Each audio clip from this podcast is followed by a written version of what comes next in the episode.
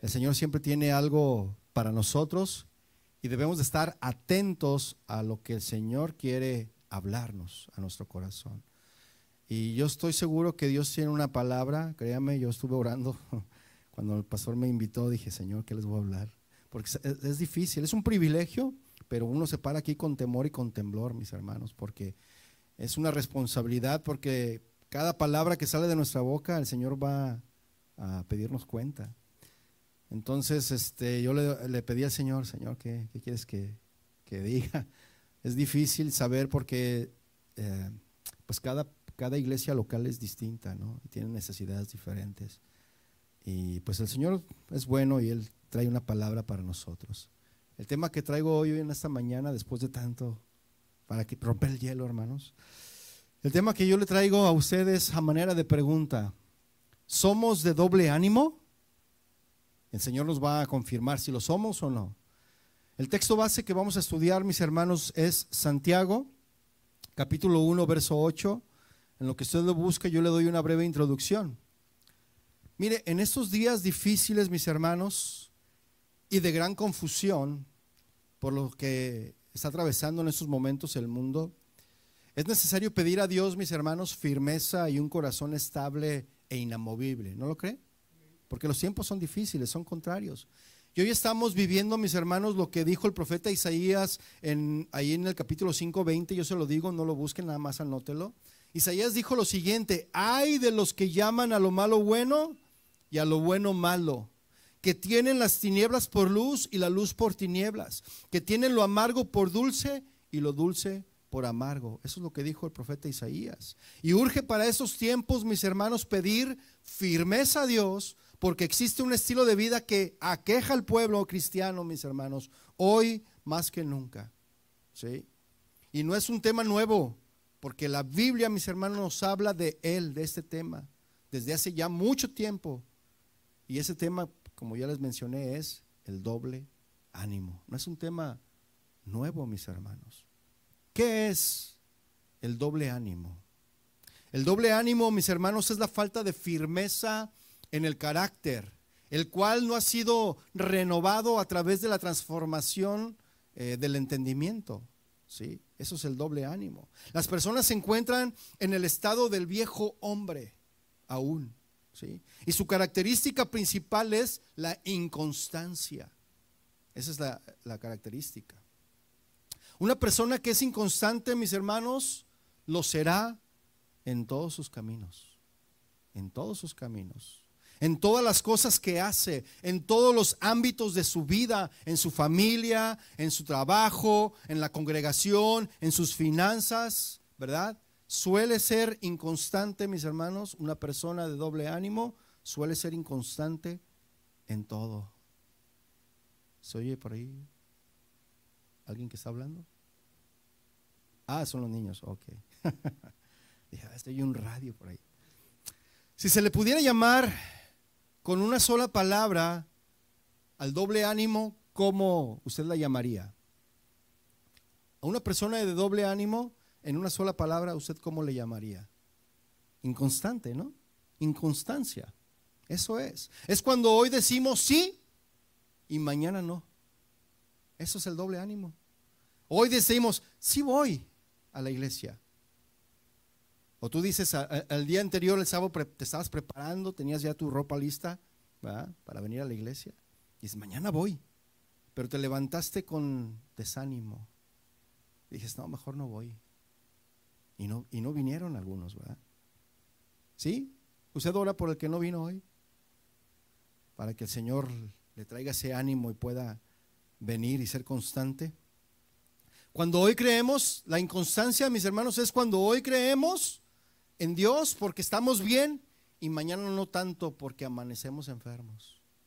Esa es la inconstancia, mis hermanos. Cuando somos una persona llena de fe y mañana no lo somos por alguna circunstancia adversa.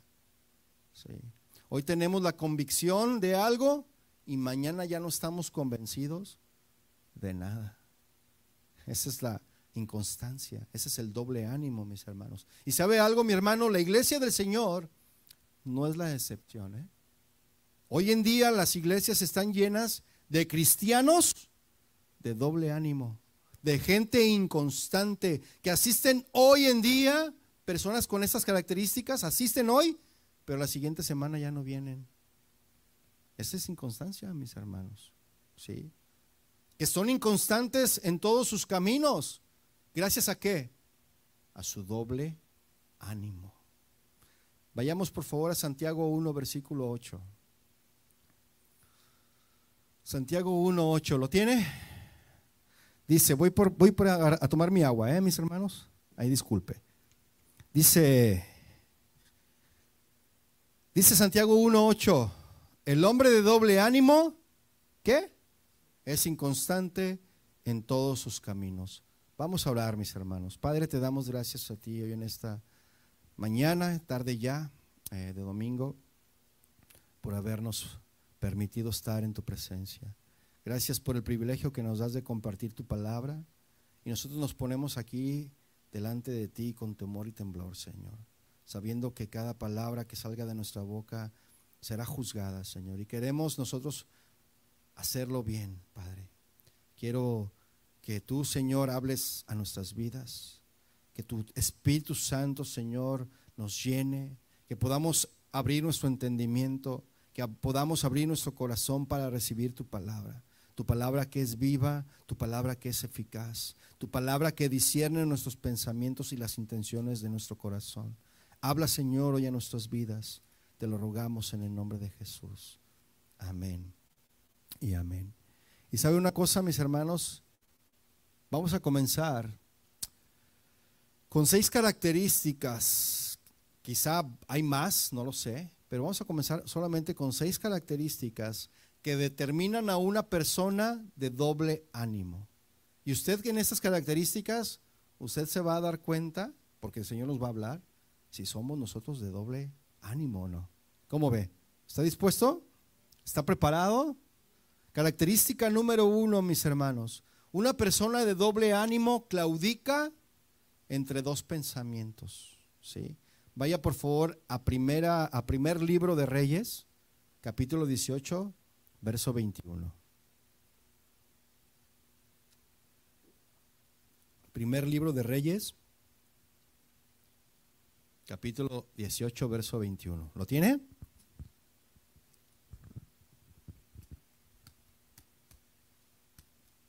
Dice Primera de Reyes 18, 21. Y acercándose Elías a todo el pueblo, dijo, ¿hasta cuándo qué?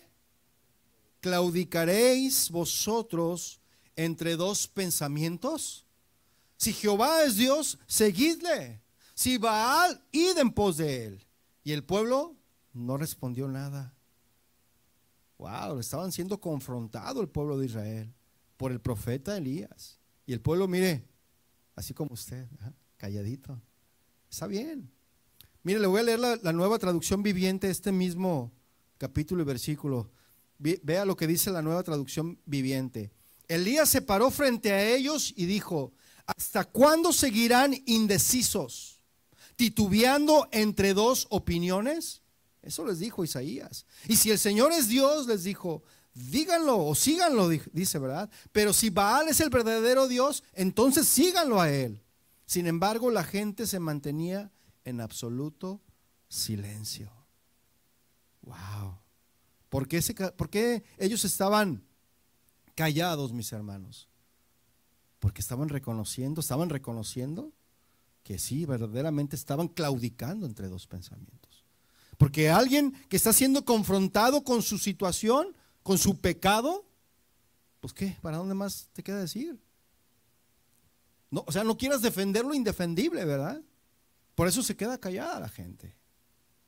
Pero ¿sabe qué es Dios? Que quiere ah, cambiarnos, que quiere transformarnos, que no quiere que nos conformemos y nos quedemos en ese estado, sino que quitemos eso que a Dios le estorba trabajar en tu vida, en tu corazón. Porque hoy sí, pero mañana no como el chapulín colorado, ¿verdad? Sí voy. Sí voy. Ándale pues, pues vamos. No, no, sí voy. Y así estamos, mis hermanos, ¿no? ¿Sí ha visto el chapulín o no? ¿Cuántos de aquí no lo conocen el chapulín colorado?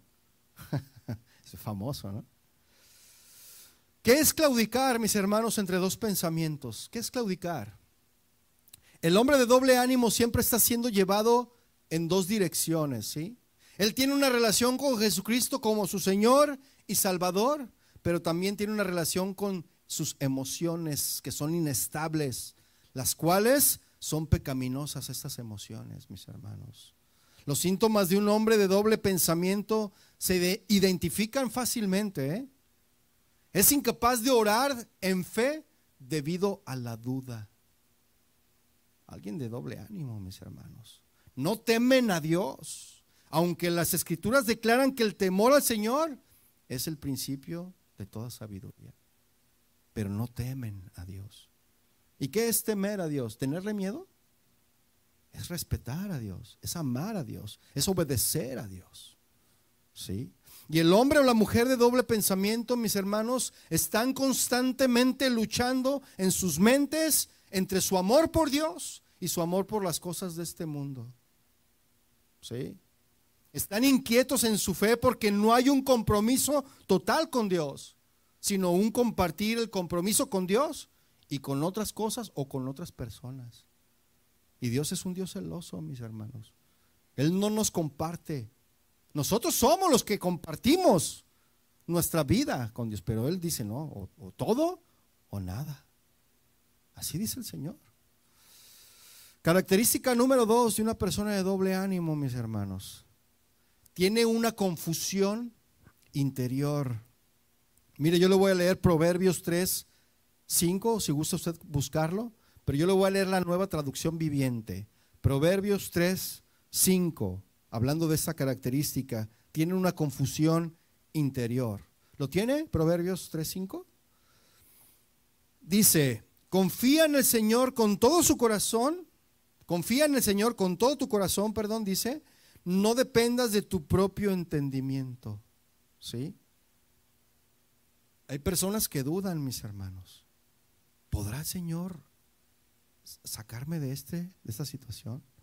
¿Podrá el Señor hacer el milagro en mi familia, en mi vida, en el trabajo, en cualquier circunstancia? Estamos confundidos en nuestro pensamiento, en nuestro interior. Y cuando nos apoyamos, mis hermanos, espiritualmente en nuestro propio entendimiento, nos inclinamos de tal forma, mis hermanos, que nos apartamos de nuestro Salvador. ¿sí? Si nos inclinamos, no estamos centrados. ¿Qué es estar inclinado? Alguien que está inclinado, ¿no? Está así. ¿Alguien puede caminar así, mis hermanos? Intente caminar así media hora. Es más, cinco minutos, camina así. ¿Qué le va a pasar? ¿Qué le va a pasar? Una de dos, o se queda así y ya no se va a poder levantar, o cuando se levante le va a doler todo. Y eso es estar inclinado, mis hermanos. Tenemos que caminar derechitos, no chuecos porque si no nos vamos a quedar como el jorobado de Notre Dame, ¿verdad? Así. ¿Sí se ha fijado? Entonces, si no estamos centrados, mis hermanos, por lo tanto no estamos equilibrados. No estamos centrados en Cristo. ¿Dónde es donde tenemos que poner nuestra mirada, mis hermanos? En Cristo. Pero a veces desviamos nuestra mirada, ¿verdad? Inclinamos nuestra mirada hacia otro lugar. Y una persona, mis hermanos, confundida, no ve con claridad el camino por el que debe de andar. ¿Sí?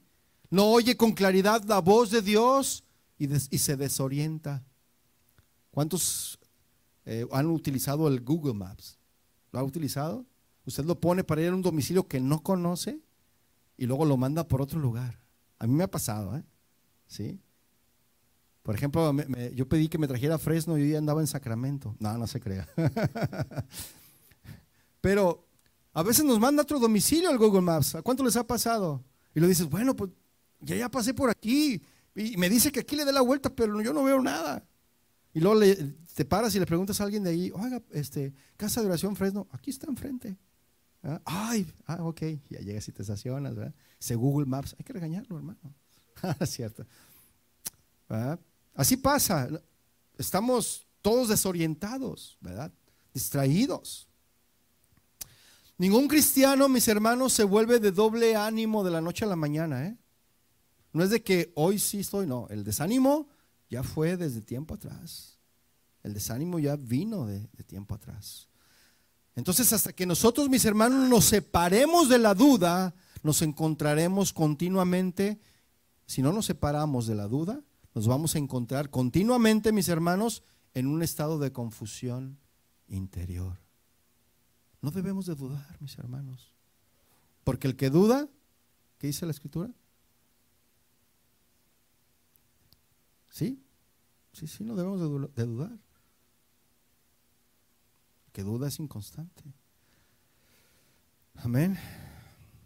Incluso, mis hermanos, si usted ha caminado con el Señor por años, una vida de doble ánimo evita mucho que el Espíritu Santo obre en usted. Y que también el Espíritu Santo lo use a usted. Porque usted es inconstante. ¿Cuántos de aquí quieren que Dios los use? Pero debemos de ser constantes para que el Señor nos use. ¿Sí o no? Y lo que cada creyente necesita desesperadamente, mis hermanos, es entregar completamente su corazón y mente al Señor. ¿Cuántos dicen amén? Tercer característica, mis hermanos, de un hombre inconstante, de doble ánimo. Cede fácilmente a las tentaciones que se le presentan. Un hombre de doble ánimo cede muy fácilmente a las tentaciones. Vaya por favor al libro de Génesis capítulo 3 verso 1. Yo le voy a leer la palabra de Dios para todos, esta versión, palabra de Dios para todos. Pero usted vaya a Génesis 3 verso 1. ¿Lo tiene? Es bien fácil de encontrar, es el primer libro de la Biblia, mis hermanos.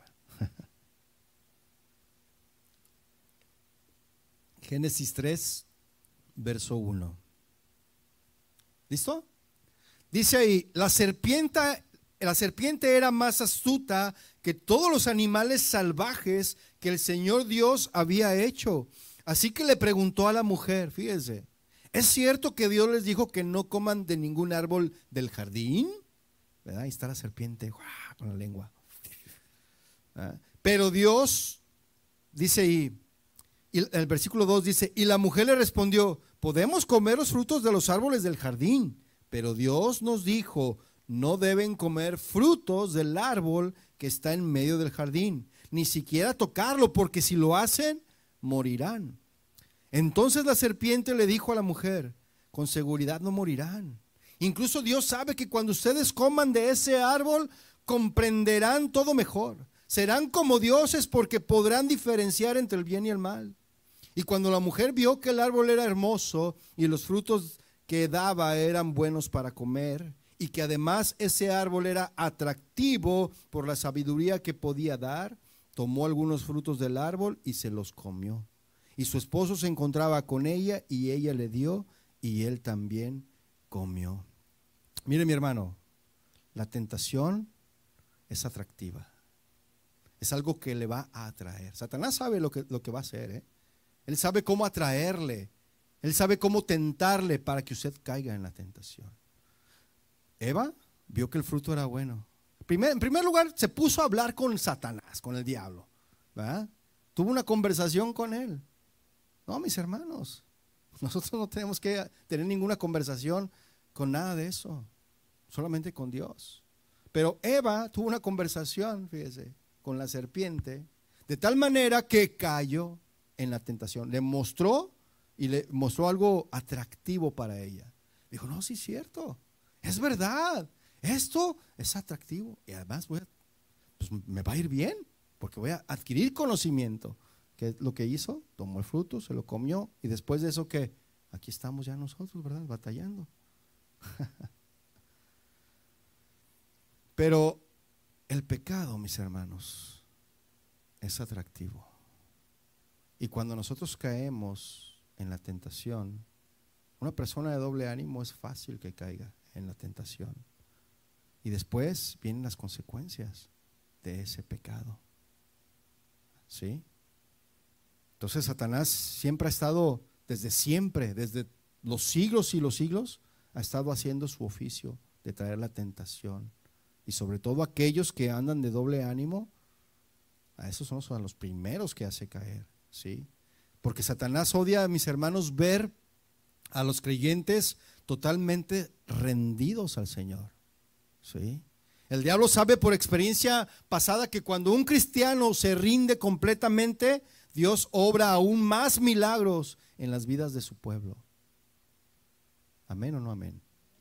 Nuestro desafío, mis hermanos, como seres humanos pecadores, es decirle no al pecado y sí a una vida justa.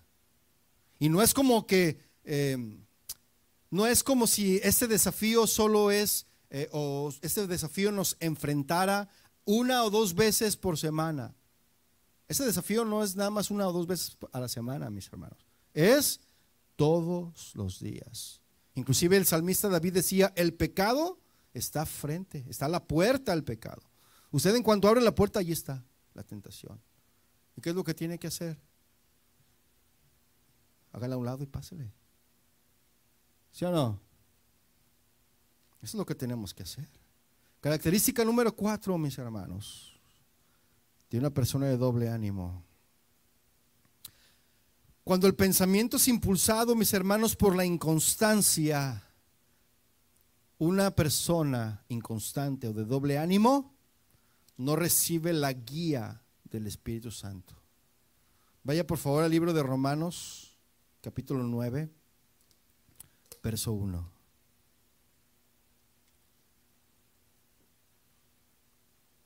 Romanos 9.1. Yo le voy a leer la, la, traducción Palabra de Dios para todos.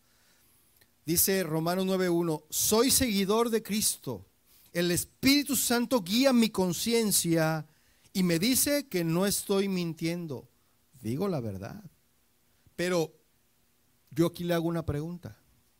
¿Cómo podemos reconocer la guía del Espíritu Santo?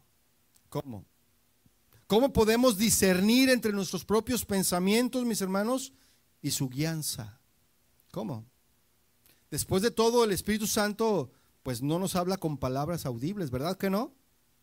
¿O alguien aquí le ha hablado al Espíritu Santo con palabras audibles? Entonces, más bien, Él nos guía, mis hermanos, a través de nuestra propia conciencia y otras maneras apacibles y sutiles. Es importante, mis hermanos, hermanos, señalar que tenemos la elección de aceptar o no la guía del Espíritu Santo. Cuando conocemos la voluntad de Dios, mis hermanos, pero no la seguimos, estamos resistiendo la obra del Espíritu en nuestras vidas. Y una persona de doble ánimo es así, alguien que resiste la guía del Espíritu. Mire, vaya al libro de los Hechos, capítulo 7, verso 51. Yo le voy a leer la, nueva traducción viviente. Hechos 7, verso 51. ¿Lo tiene? Fíjese lo que dice esta versión. ¿eh? Dice, pueblo terco.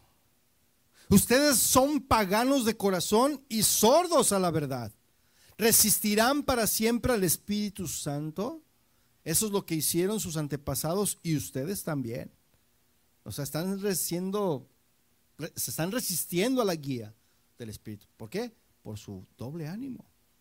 Y el tener un deseo de seguir nuestro propio camino, mis hermanos, contrista al Espíritu Santo. Eso es lo que dice Efesios 4, 3, 30. ¿Sí? El Espíritu, mis hermanos, nunca va a conducirnos al pecado. ¿eh? Nunca. El pecado habitual nos hará pasar por alto lo que el Espíritu Santo, mis hermanos, quiere decirnos a través de la palabra de Dios. ¿Sí? Nuestro pecado. Porque dice la palabra de Dios que el pecado nos aparta de Dios. ¿Sí? Estar en sintonía con la voluntad de Dios, mis hermanos, apartándonos y confesando el pecado y que la oración y el estudio de la palabra de Dios, que sean un hábito, mis hermanos. Todas estas cosas nos van a permitir reconocer y seguir la guía del Espíritu Santo. ¿Hasta aquí claro, mis hermanos? Característica número 5 de un hombre de doble ánimo, una persona de doble ánimo. Una persona de doble ánimo, mis hermanos, vive sin tener paz. ¿Sí? Vaya a Filipenses 4:6, por favor. Filipenses 4:6, yo le voy a hablar de la traducción lenguaje actual.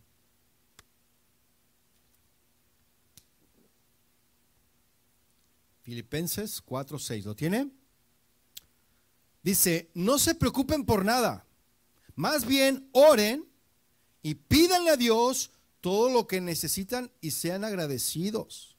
Versículo 7 dice, así Dios les dará qué? Su paz. Esa paz que la gente de este mundo no alcanza a comprender, pero que protege el corazón y el entendimiento de los que ya son de Cristo. ¿Cuántos dicen amén? Y solo mis hermanos experimenta paz real en su corazón cuando la mente está bajo control de Dios.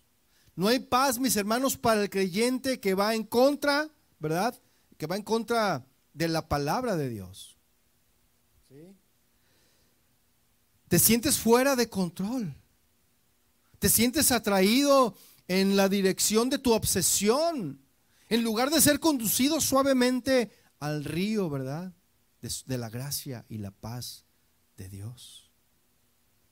La mayoría de nosotros, mis hermanos, que hemos conocido al Señor, por un tiempo hemos llegado a experimentar la diferencia entre la paz de Dios y la confusión de nuestros pensamientos. ¿Sí o no? Porque realmente están en conflicto, ¿verdad? Entre sí, estas dos cosas. Y es una batalla que no se detendrá hasta que nuestra alma, mis hermanos, deje nuestro cuerpo en una muerte física. Todo el tiempo va a haber una lucha, mis hermanos, entre nuestros pensamientos y la paz de Dios. ¿verdad? y la paz de Dios gobierne nuestros pensamientos, dice. ¿Y cómo es esto, la paz de Dios? Rápidamente. Usted está pasando por algún conflicto, por alguna necesidad. A lo mejor la muerte, está experimentando la muerte de algún ser amado y los vecinos lo ven a usted que tiene paz, que está tranquilo. A lo mejor está sin empleo y el vecino lo ve, oye, ¿qué te pasa? Ah? ¿Por qué estás tan tranquilo? Veo que no tienes trabajo que estás batallando con la economía, pero te veo con paz.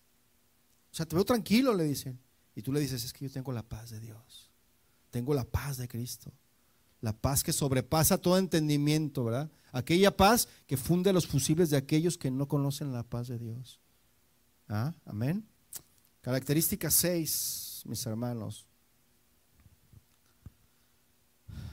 Un hombre de doble ánimo se entrega a los viejos hábitos fácilmente. Sí. Palabra de Dios para todos en Romanos 12.1. Vaya a Romanos 12.1. Yo le voy a leer la versión Palabra de Dios para todos.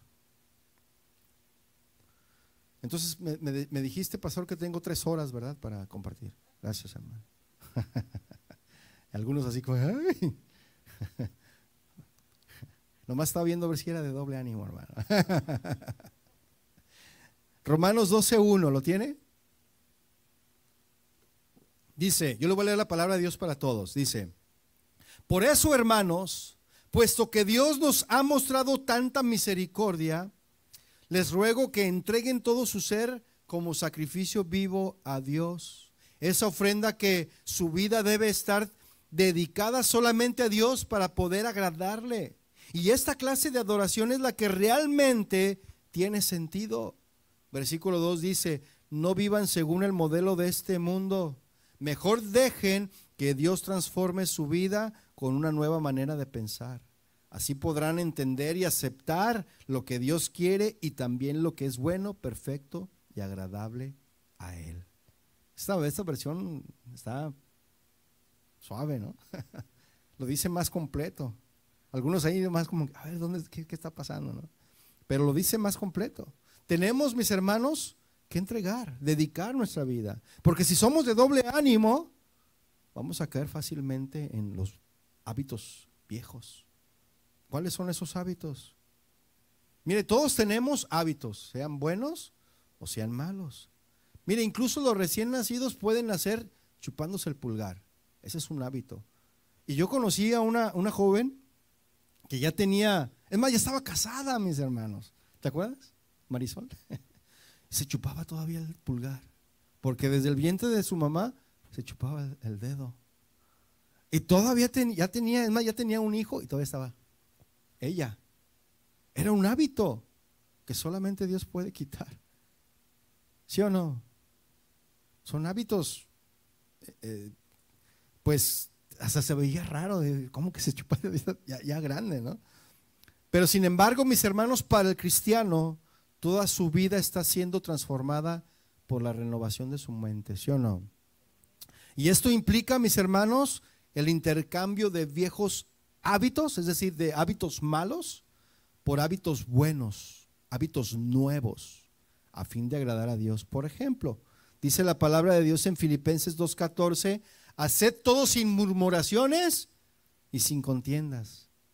Pero a ti te encanta la murmuración, te encanta el chisme, pero tienes que cambiar ese hábito. ¿Sí o no? Dice la palabra, hacedlo todo sin murmuraciones y sin contiendas. Tenemos que cambiar ese viejo hábito por este nuevo hábito. ¿Ah? ¿Cuántos dicen amén? Necesitamos, mis hermanos, cultivar toda una nueva forma de pensar, de lo negativo a lo positivo. Cuando estamos llevando cautivo todo pensamiento a la obediencia a Cristo, ¿cuántos dicen amén? Y para aquellos que pertenecen a Cristo Jesús, el, em, formar nuevos hábitos siendo controlados por el Espíritu Santo, mis hermanos, se convierte en una forma, en un estilo de vida, ¿sí? Amarle es uno de los hábitos que Jesús describe. Antes no le amabas. ¿Verdad que no le amabas al Señor? Pero entregaste tu vida y ahora le amas con tu corazón. ¿Cuántos aman al Señor? Sea sincero, hermano. ¿Nada más ustedes? Ya lo vio el Señor, ¿eh? Y va, va a probarle. Ay, dice. Entonces, amarle, mis hermanos, es uno de los hábitos que Jesús describe, porque Jesús respondió en Juan 14, 23, él dijo, el que me ama, ¿qué? Guardará mi palabra. Y mi Padre le amará. Y vendremos a Él y haremos morada con Él. ¿Cuántos quieren esto? Amén. Sobre todo se nos dice, mis hermanos, y todo lo que hagas, sea de palabra o de hecho, Hacedlo todo en el nombre del Señor Jesús, dando gracias a Dios. Amén. Y la palabra de Dios dice que el hombre de doble ánimo es inconstante, inestable en todo lo que hace. Y no es de extrañar, mis hermanos, que los viejos hábitos se mantengan. ¿eh? No es de extrañar. ¿sí? Algunos mantenemos esos viejos hábitos. Esos hábitos se mantienen indefinidamente, mis hermanos, en la vida de un creyente de doble ánimo. Y esos viejos hábitos, mis hermanos, son simplemente el fruto de un corazón y una mente inestable. ¿sí? Ahora, pregúntese, hágase esta pregunta usted mismo. Después de haber visto todo esto, estas seis, seis características, usted pregúntese, ¿seré yo una persona de doble ánimo?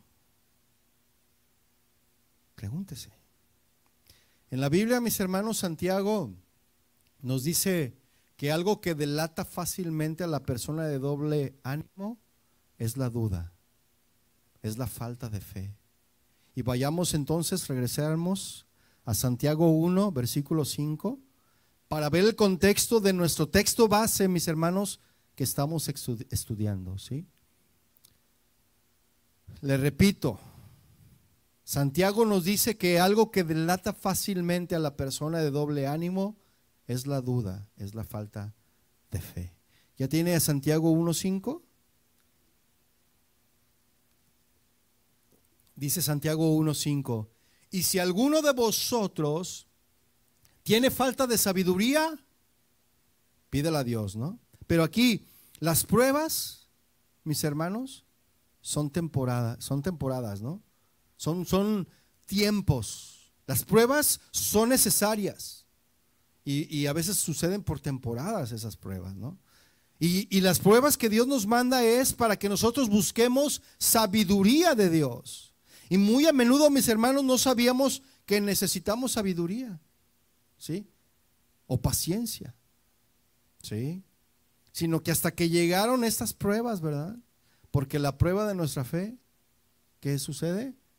Produce paciencia. ¿Cuántos de aquí quieren paciencia, mis hermanos? Amén. ¿Cuántos quieren paciencia? Levante su mano. ¿Nadie quiere paciencia? ¿Todos quieren paciencia? La prueba de nuestra fe, la prueba de nuestra fe produce paciencia. Va a haber pruebas, mis hermanos.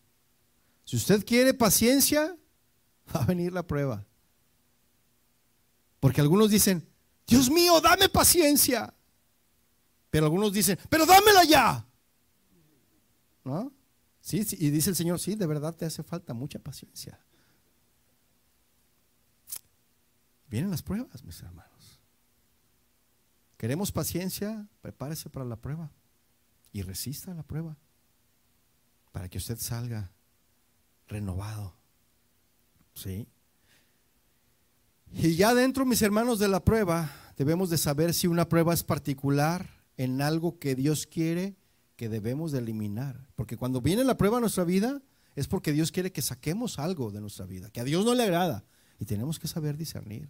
O también, también debemos de saber discernir si es algo en lo que Dios quiere que perseveremos en la fe. ¿Sí? Que continuemos, que caminemos en la fe. Y para esto se requiere, mis hermanos, sabiduría.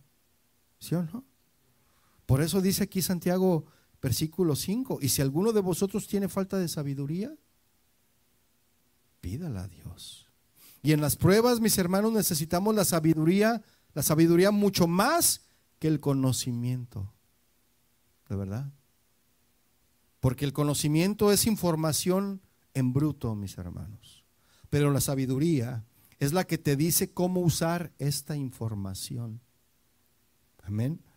Alguien ha dicho en el conocimiento, alguien ha dicho que el conocimiento es la habilidad para desarmar las cosas, pero la sabiduría es la habilidad para unir las cosas. ¿Cuántos de aquí han desarmado algo? Un mueble, un aparato electrónico. Dice, no, voy a desarmar, no sé, voy a desarmar el motor de mi coche para, pues yo, yo mismo le voy a hacer, el, ¿cómo se dice? La afinación, ¿verdad? Le quitas las bujías y todo. Y cuando lo quieres armar, le faltaron algunas piezas, ¿no? Le, sobraron. ¿y esas dónde iban? Bueno, pues así, y ahí va todo el carro, ¿no? O sea, y de eso se trata, mis hermanos. La sabiduría o el conocimiento. ¿Sí? Y si somos faltos de sabiduría, ¿qué es lo que tenemos que hacer para recibirla? Pedirla. Es lo que continúa diciendo el versículo 5, ¿verdad? Pídala a Dios, quien da sabiduría generosamente, mis hermanos, abundantemente y sin despreciar nuestra petición. La da sin reproche. ¿Sí? Y todos estamos tan dispuestos a ir, por ejemplo, a los libros de consulta, ¿no? Todos decimos, no, voy a ver qué, voy a buscar alguna información en algún libro secular. Y dices, no, aquí está, mira este libro, 40 días con propósito. ¿Y el día 41 qué pasó, mi hermano? ¿Y el 42, el 43? ¿Qué no los 365 días del año tienen que ser con propósito? No nada más 40, mis hermanos. Y ya te quedaste en el 40 y el 41 ya te perdiste en el, propósito. ¿Sí? O dicen algunos, ¿verdad? Todos, algunos están dispuestos a consultar a los hombres. Algunos dicen, no, pues voy a ir con la comadre. Voy a ir con el compadre a ver qué me dice y que me aconseje sobre esta situación que estoy pasando. ¿Sí? No, y lo peor que puedas hacer, voy a ir con el pastor. ¿ah? Para que me diga qué tengo que hacer. ¿Sabes qué es lo que primero que tienes que hacer, mi hermano? Antes de ir con el pastor, el compadre y el vecino. ¿Qué es lo que tienes que hacer? Primero tienes que ir con Dios. ¿Sí? Primero tienes que ir con Dios y vas a ver que Dios te va a responder. Ya si tú sientes que Dios no te responde o que de plano a lo que Dios te respondió y no hiciste caso, entonces ya consulta al, pastor. El pastor sabe que fui un desobediente. Estoy pasando por esta situación, ¿ahora qué hago? Y él te va a dar un consejo conforme a la palabra. Pero primero tenemos que ir a dónde? Con el Señor, con Dios. Entonces, por consiguiente, mis hermanos, el texto no dice que le pidas a los libros, ¿verdad que no? No dice que le pidas a los hombres, sino que le pidas a Dios. Amén. El cual da a todos abundantemente. Dios, mis hermanos, da en abundancia. ¿Cuántos dicen amén? Él da según su excelente grandeza. Y dice, y sin reproche, y le será dada. Y esto, mis hermanos, es añadido con el fin de que nos acerquemos confiadamente y muy seguido a Dios. Tenemos que acercarnos confiadamente al trono de su gracia, de donde viene nuestro oportuno socorro. ¿Sí? Ya que Él ha añadido, mis hermanos, nuevas bendiciones a lo anterior y sin ningún fin o limitación, porque Él da abundantemente y sin reproche. Y el conocer, mis hermanos, la generosidad de Dios, que Él nunca nos reprocha o está resentido cuando pedimos sabiduría, sabiduría, ¿eh?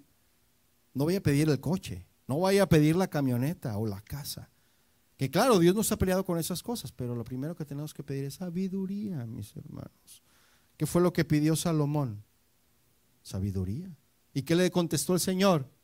Como no me pediste ni riquezas, ni poder, solamente sabiduría, le añadió las otras cosas que no le pidió. Qué tremendo, ¿no? Entonces Dios, mis hermanos, Él es el que extiende su mano y el que nos da a manos llenas. No con el puño cerrado, ¿eh? a manos llenas. Y cuando queremos sabiduría, mis hermanos, el lugar para empezar en adquirir sabiduría, ¿sabe dónde es? Aquí se empieza, mis hermanos, en la palabra de Dios, para adquirir sabiduría. ¿Y sabe dónde se termina? Aquí. Ahí empieza y ahí acaba el pedir sabiduría. ¿Cuántos dicen amén? La verdadera sabiduría, mis hermanos, siempre será consistente con la palabra de Dios. Amén. Y el lenguaje aquí, mis hermanos, implica humildad para acercarse a Dios. Acerquémonos con humildad, mis hermanos, al Señor. Él no dice, ¿verdad? No dice la palabra que compremos a Dios. No dice que exijamos a Dios, ni que le ganemos a Dios. No dice eso. Él dice que le pidamos. Dice la palabra que le pidamos. Y esta palabra de pedir se la relaciona como alguien, como un mendigo, como un homeless que está allá afuera esperando que alguien le dé. Que busca y que dice, ¿sabes qué? Dame, ¿me das? ¿Sabes qué? Así tenemos que acercarnos, mis hermanos, con Dios. Solicitándole. O sea, con, con esa eh, no humildad, eh, no es humildad, porque mira, no se compara, la, porque hay algunos hombres que no se acercan con humildad, pero sabes que hay personas que les da vergüenza pedir. Así tenemos que acercarnos, mis hermanos, al Señor cuando le vamos a pedir algo, confiados de que Él nos lo va a dar. Pero estoy hablando de cosas espirituales, ¿eh? no nos confundamos. No me confunda, hermano, no es, no, no es pedir cosas materiales. Amén. Versículo 6 de, de Santiago 1. Dice, pero pida con fe, no dudando nada. Nuestra petición de sabiduría, mis hermanos, debe de hacerse como cualquier otra petición, con fe, sin dudar en la habilidad o deseo de Dios, mis hermanos, de darnos su sabiduría. Amén.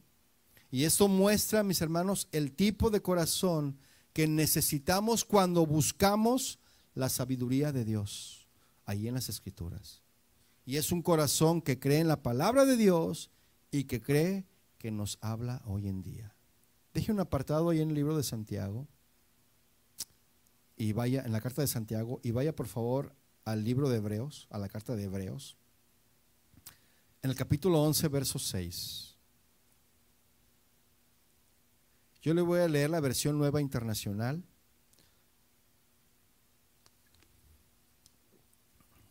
con respecto a esto. Hebreos 11, 6, nueva versión internacional, ¿lo tiene? Porque dice, en realidad, dice que debemos de pedir con fe, ¿verdad? No dudando nada. Y vea lo que dice Hebreos 11, 6, dice, en realidad, sin fe Es imposible, ¿verdad? Agradar a Dios. Ya que cualquiera que se acerca a Dios tiene que creer que Él existe y que recompensa a quienes lo buscan. Sin fe es imposible agradar a Dios, mis hermanos. ¿Sí? ¿Cuántos dicen amén? Y muchos dicen, yo sí creo en Dios. ¿Cuántos creen en Dios? Mire, también los demonios creen, ¿eh? Y tiemblan. Ahora, pero ¿cuántos le creen a Dios? Una cosa es creer en Dios y otra cosa es creerle a Dios. ¿Sí? Porque los demonios creen en Dios. ¿Sí sabía eso o no? No es blasfemia, ¿eh? Ahí está la palabra. Los demonios creen, pero no le creen a Dios. ¿Sí? Esa es la diferencia, mis hermanos. Y debemos de creerle a Él en qué? En sus promesas, en su palabra, en obedecer sus principios, ¿verdad? Y continuando con el versículo 6, regreses a Santiago 1, verso 6. Dice, porque el que duda es semejante a qué? A la onda del mar, a la ola, ¿verdad? Del mar, que es arrastrada por el viento y echada de una parte a otra. Entonces, mis hermanos, el hombre que no está completamente persuadido de que si pide a Dios, recibirá, se asemeja a una ola del mar. ¿Sí? Está en un estado de agitación continua una persona que no cree que si le pide a Dios va a recibir. ¿sí? Está como esta ola que está agitado, impulsado por el viento, echado de una parte a otra, y, ahora eh, eh, se levanta en un día y luego en otro día se hunde, ¿verdad? Por la desesperación. Ahora, yo le pregunto, ¿por qué Santiago compara al que duda? ¿Por qué Santiago compara al falto de fe con una ola de mar? ¿Por qué? ¿Usted se ha preguntado eso? Mire, la, onda del mar es una descripción adecuada de quien se ve obstaculizado por la incredulidad y las dudas innecesarias. ¿sí? Mire, la onda del mar no tiene descanso. ¿Usted se ha fijado? ¿Cuántos han ido al mar? el mar, las ondas del mar no tienen descanso. Y lo, lo mismo ocurre, mis hermanos, con los que dudan. No tienen descanso. ¿Sí? No hay descanso para su alma, están turbados, están oprimidos. Mire, una onda del mar es inestable y también lo es el que duda. El que duda es inestable. Sí, es inestable. A veces viene, ¿verdad? Alguien que es inestable, como le decía, a veces viene, a veces no. Depende de su estado de ánimo o de si ganó su equipo favorito. La onda del mar es impulsada por los vientos, mis hermanos, y también los que dudan son impulsadas por los vientos. ¿Verdad? No, que algunos dicen, no, es que allá traen una nueva doctrina, vamos todos para allá. No, que ahora acá están, hay avivamiento, y ahí van todos, ¿verdad? Al avivamiento. Y así son impulsados por todos los vientos de doctrina, como las olas del mar. La onda del mar, mis hermanos, es capaz de una gran destrucción. ¿Sí o no? Y también lo es el que duda. El que duda es capaz de dividir iglesias, mis hermanos. El que duda es capaz de destruir ministerios. ¿Cuántos dicen, híjole? ¿Cuántos dicen, oh? Versículo 7. No piense pues, dice Santiago, no piense pues quien tal haga, aquel que duda, ¿verdad? Que recibirá cosa alguna del Señor. Si dudas, ¿cómo vas a recibir? Dígame usted. No debe de dudar para recibir del Señor. Porque el que duda y está falto de fe no debería de esperar recibir cosa alguna del Señor, mis hermanos. Esta falta de fe y confianza en Dios también muestra que no tenemos fundamento al ser inconstantes en todos nuestros caminos. Si somos inconstantes, y todavía nos atrevemos a pedirle al Señor, ¿no? Abraham, mis hermanos, era un hombre de fe, ¿cuántos lo saben? Fue por la fe que Abraham obedeció cuando Dios lo llamó para que dejara su tierra y fuera a otra que él le daría por herencia. Fue, eh, eh, este Abraham se fue eh, sin saber a dónde iba. Incluso cuando llegó a la tierra que Dios le había prometido, vivió allí por fe, mis hermanos. Pues era como un extranjero que vive en carpas. Armó tiendas. Lo mismo hicieron Isaac y Jacob, quienes heredaron la misma promesa, mis hermanos. Fue por la fe, mis hermanos, que Abraham ofreció a Isaac en sacrificio cuando Dios lo puso a prueba. ¿Sí? Abraham, quien había recibido las promesas de Dios, estuvo dispuesto a sacrificar a su único hijo, a Isaac, aun cuando Dios le había dicho que Isaac es el hijo mediante el cual eh, procederán todos sus descendientes, o, o iba a tener muchos descendientes.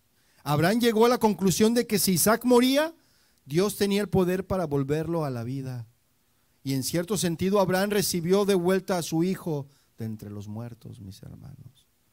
Cuando le dijo, hey, Abraham, detente, ya sé que tú crees, que tú confías en mí. Y en eso Abraham volteó y había un carnero atorado en los cuernos, en un zarzal, que significa, cuando hizo el sacrificio, significa el sacrificio de Cristo, mis hermanos. La sustitución del cordero. Fue por la fe, mis hermanos, que Abraham fue llamado el padre de la fe. ¿Sí? Y la fe es la base, mis hermanos, para no caer en la inconstancia, para no caer en el doble ánimo, la fe, mis hermanos. Porque vea lo que dice el versículo 8 de Santiago 1. Dice, el hombre de doble ánimo, después de que todo lo que se vio, ¿verdad? La fe, la inconstancia, aquel que no pide, o que pide pero pide sin fe. Dice, el hombre de doble ánimo es inconstante en todos sus caminos. La falta de fe es la que hace la inconstancia, mis hermanos. Pedir a Dios, pero pedirle dudando de alguna manera muestra que somos de doble ánimo, mis hermanos. ¿Sí? Si no tuviéramos fe, entonces ni siquiera pediríamos. ¿Sí o no? Pero si no tuviéramos incredulidad, entonces no dudaríamos. Estar a mitad del camino, mis hermanos, entre la fe y la incredulidad es de ser de doble ánimo. El de doble ánimo, mis hermanos, es literalmente tener dos almas. El hombre de dos almas tiene una enfocada en la tierra y otra en el cielo. Quiere asegurar ambos mundos. No quiere renunciar a la tierra y no quiere dejar el cielo. El de doble ánimo. Porque el domingo es gloria a Dios y el lunes es Gloria, Gloria Trevi. El hombre que vino a Jesús le dijo, Señor, yo creo, ayuda a mi incredulidad, que está en Marcos 9:24, no era de doble ánimo. Él quería creer y declaró lo que creía. Su fe era débil, pero no estaba teñida con la duda, mis hermanos, del doble ánimo. Yo le hago a usted una pregunta. ¿Cree que Dios puede darle sabiduría y que lo hará si se lo pide? Sí. Entonces ve de inmediato a Él y dile, Señor, esto es lo que necesito. ¿Qué necesitas, hijo? Sabiduría. Concedido. Me la va a dar. Abundantemente y sin reproche. Le puedes decir, ¿sabes qué, Señor? No necesito riquezas, no necesito nada. Solo dame de tu sabiduría. Y Él te la va a dar. Pero muchos piden riquezas, piden cosas que aquí en este mundo se corrompen. Debemos de decirle, Señor, esto es específicamente lo que creo que quiero. Y te pido esto creyendo que puedes dármelo. Y repito, estoy hablando, mis hermanos, de la sabiduría, no de cosas materiales. Pero pida con fe, sin dudar, porque quien duda es como las olas del mar, agitadas y llevadas de un lado a otro por el viento. Y lo interesante, mis hermanos, de esta enseñanza que nos dejó el apóstol Santiago, es que él no escribía para desconocidos. ¿eh? Él les estaba escribiendo a quienes? a los creyentes, a los cristianos, ¿verdad? ¿Cuántos cristianos hay aquí? Amén. Entonces diga, es para mí. Esta, esta enseñanza de Santiago es para mí. Pero dígalo, es para mí. Por eso le advertía, ¿verdad? Por eso les advertía que quienes sean como una ola del mar, que hoy sí y mañana no, no esperen nada de Dios. Escuche eso, de verdad. Es lo que dice Santiago. Si tú eres de los que dicen, hoy sí, mañana no, no esperes nada de Dios. Tienes que ser constante, perseverar en los caminos del Señor. ¿Qué le dijo el Señor a Josué? No a su pastor, al Josué de la Biblia. ¿Qué le dijo? Esfuérzate, sé valiente, persevera. Y eso es lo que tenemos que hacer. ¿Por qué esta afirmación, mis hermanos, que les acabo de decir es dura? ¿Por qué? Porque es dura, ¿no? Si somos inconstantes y si dudamos, hoy sí, mañana no, y no esperemos nada de Dios, ¿por qué es eso tan duro? Algunos dicen, ay, qué duro es esto. Ese es el cristianismo, mis hermanos. El cristianismo es serio, son cosas serias, no es un juego. No estamos aquí jugando a la, iglesita. El Señor viene pronto, mis hermanos. Pero ¿por qué esta afirmación es así de dura? El problema con un inconstante es que no es de fiar, mis hermanos. No es de confiar. Y esto no lo hace necesariamente una mala persona, pero es alguien, mis hermanos, con quien no podemos contar para las cosas importantes. Una persona inconstante, una persona de doble ánimo. ¿A cuánto les gusta apoyar la obra del Señor? Uno, dos, tres. ¿Los demás son inconstantes? El inconstante, mis hermanos, es inseguro. ¿A cuánto les gusta apoyar la obra del Señor? ¿No? El inconstante es inseguro, falto de dominio propio.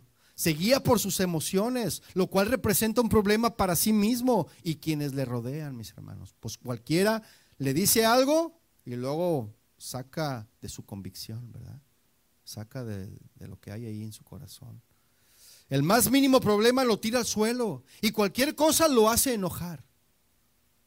Dame mi pelota, ya no juego, ya me voy. Ah, sí, me vas a disciplinar. No, pues ya me voy a otra iglesia. Yo, yo, yo a mi iglesia, yo sí digo, ¿te vas? ¿No quieres aceptar la disciplina del Señor? Bueno, no, no, puedo detenerte. ¿ah?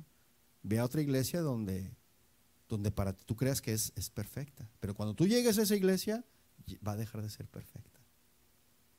¿Cuántos saben que no hay iglesia perfecta, mis hermanos? Una persona que hoy se sabe la Biblia entera y mañana cuando enfrenta un problema no se acuerda ni de un solo versículo, ni de lo que Dios puede hacer en su vida. Esa es una persona inconstante. Le vuelvo a preguntar, le hago otra pregunta. ¿Puede usted confiar un ministerio, negocio o algún asunto importante a alguien que cuando ve problemas o adversidades se viene al suelo? ¿Cuántos confían en personas de doble ánimo?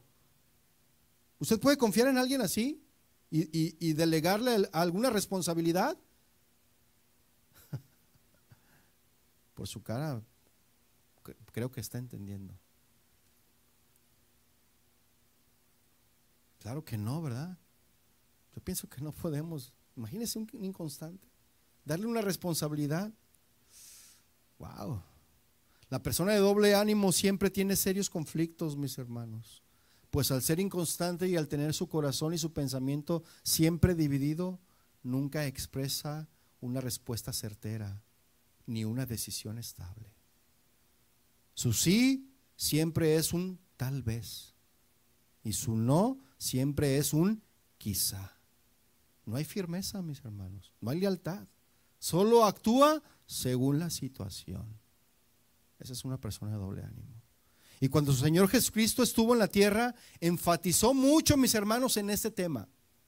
Y lo dejó muy claro al decir en Mateo 5:37, Él dijo, cuando ustedes digan sí, que sea realmente sí. ¿Sí? Y cuando digan no, que sea no. Cualquier cosa de más proviene del maligno. Eso dijo Jesucristo. Búsquelo ahí en Mateo 5:37. Después, anótelo nada más. El Señor, mis hermanos, nos está enseñando a ser gente de palabra. ¿eh? Eso es lo que nos está enseñando el Señor. A ser gente de una sola decisión, firme, convencida en lo que estamos creyendo, diciendo y sobre todo haciendo. ¿Sí? Un peligro que corre el inconstante es que le gusta estar entre los dos bandos. Hoy toma el, bando del bien y mañana el bando del mal. Hoy está en la iglesia y mañana en el bar. Hoy bendice uno y mañana maldice al otro. Y la Biblia nos enseña, mis hermanos, que no se puede vivir de esta manera. ¿Sí o no? Y no los estoy regañando, hermanos. ¿eh? Es lo que dice la palabra. Porque algunos así ponen cara como que, ay, este pastor pobre de sus ovejas. Jesús dejó un ejemplo para darnos a entender que no se puede estar bebiendo de dos aguas, mis hermanos. Que no podemos estar saltando de un lado a otro cuando nos conviene. Que no se puede ser del mundo y de Cristo al mismo tiempo. Dice Mateo 6:24, si gusta acompañarme y leerlo. Dice Mateo 6:24, dice, nadie puede servir a dos señores, pues menospreciará a uno y amará al otro, o querrá mucho a uno y despreciará al otro. No se puede servir a la vez a Dios y a las riquezas. Porque muchos están afanados. Esta nación, mis hermanos, es una nación que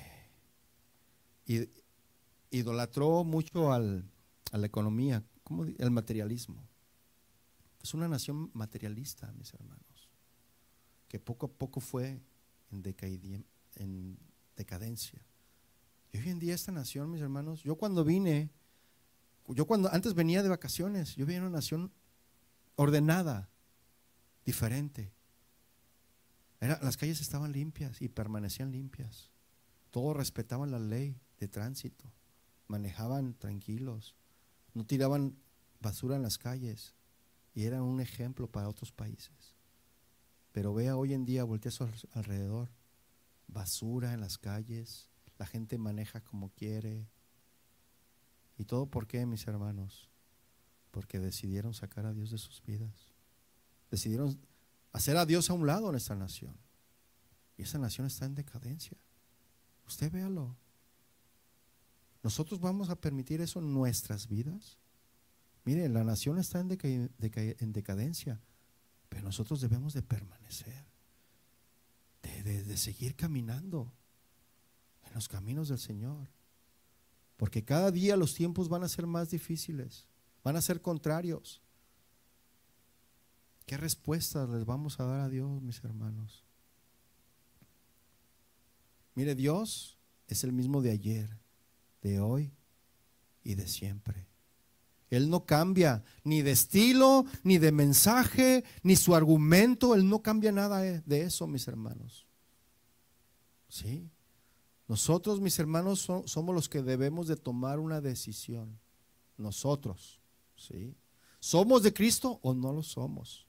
Si lo somos, debemos someternos a la voluntad de, de Dios de una vez por todas. Debemos de someternos. ¿Sí? Mire, usted y yo, mis hermanos, estamos en medio de una guerra espiritual. Le guste o no, ¿eh?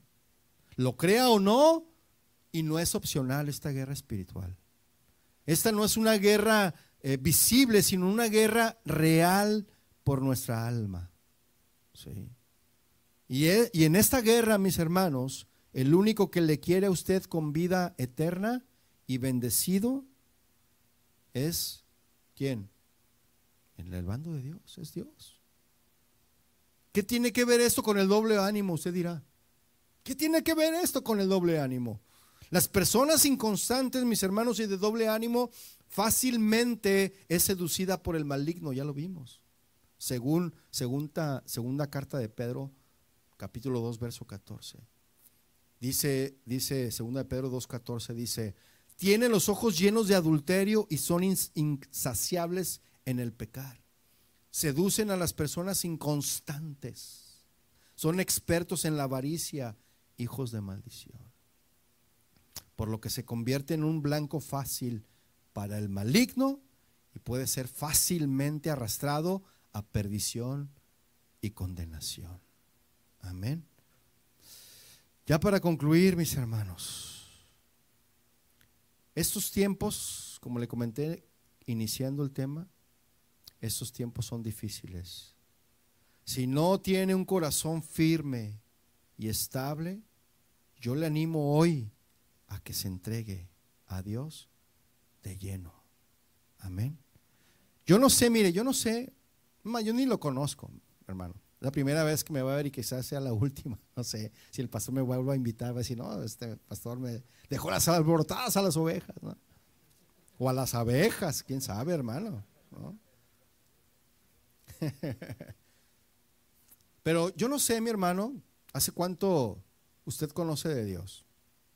Puede ser pocos años o muchos años, quizá algunos meses, pero si usted ha tenido este problema de inconstancia, yo le quiero invitar a que haga una oración y se tome un tiempo pidiendo firmeza en su vida, mi hermano, en lo que piensa y usted ahí en lo que eh, medite, en lo que piensa, en lo que siente y en lo que actúa.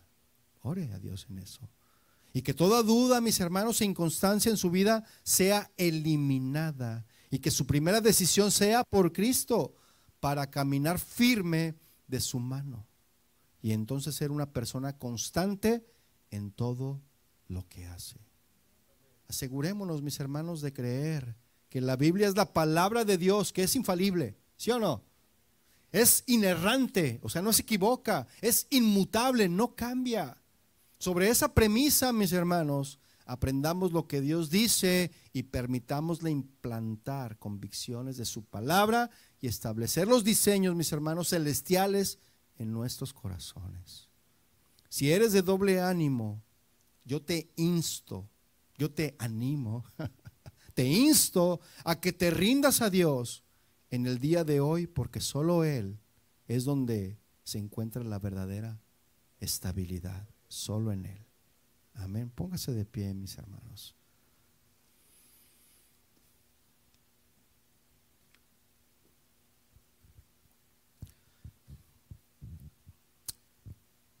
Cierre sus ojos por un momento y reflexione, medite en eso que le acabo de decir.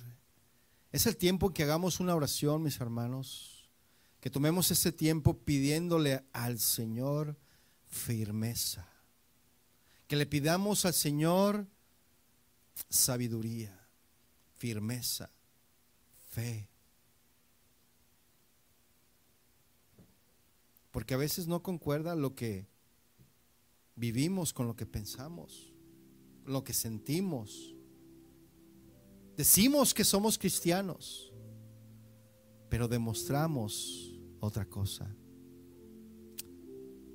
Somos inconstantes, Señor. Te rogamos, Padre, que hoy en esta mañana tu amor, tu misericordia nos lleve a esa constancia. Y te pedimos perdón, Señor. ¿Por qué no le dices al Señor, Señor, perdóname? Perdona mi inconstancia. Perdona, Señor, mi falta de fe por dudar de ti, de tu amor, de tu poder. Pero yo quiero buscar, a partir de hoy yo quiero buscarte cada día más.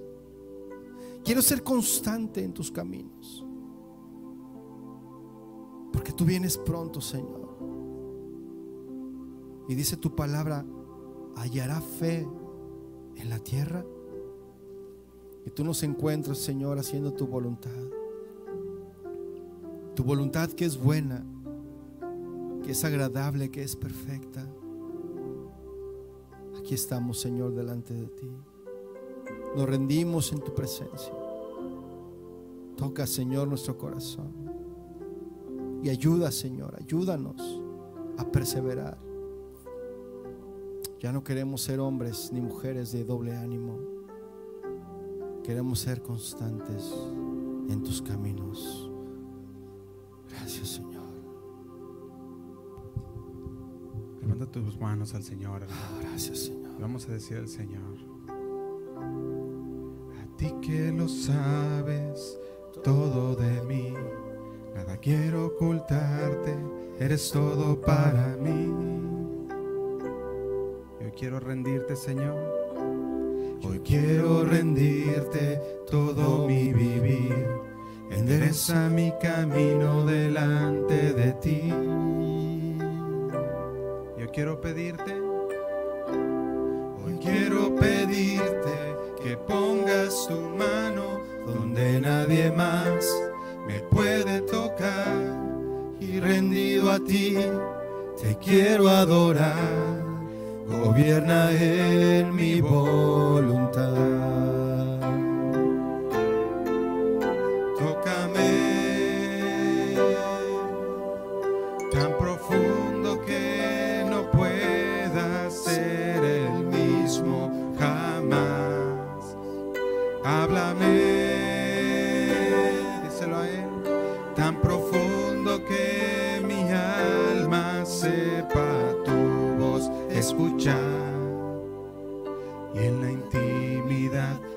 Profunda comunión, enséñame, Señor. Enséñame a conocer tu corazón. Sí, Señor.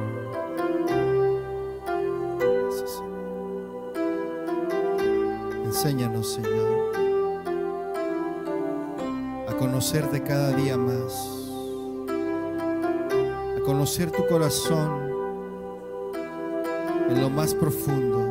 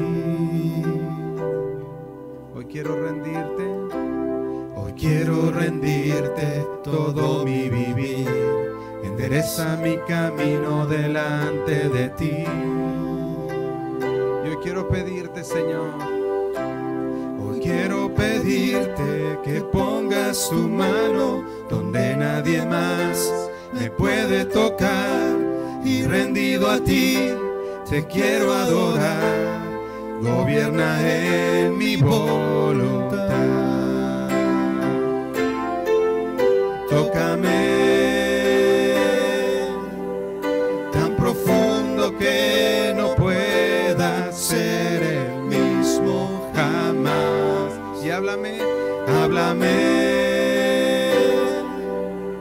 tan profundo que mi alma sepa tu voz escuchar. Tócame,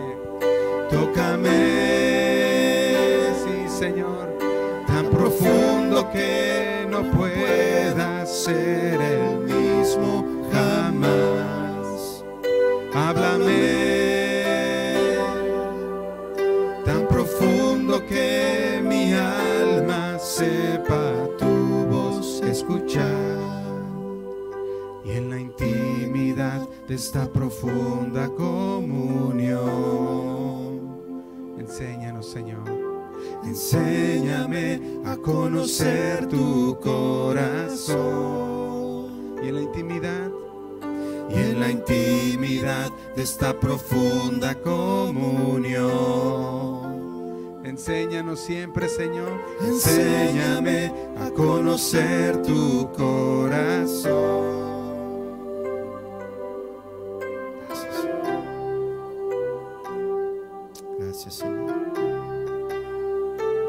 En este día, Señor, hacemos ese compromiso contigo de conocerte cada día más. Escudriña, Señor, nuestro, nuestra mente, nuestro corazón. Y queremos caminar, Señor, en obediencia y en santidad delante de ti, agradándote en todo tiempo, Señor. Gracias, mi Señor.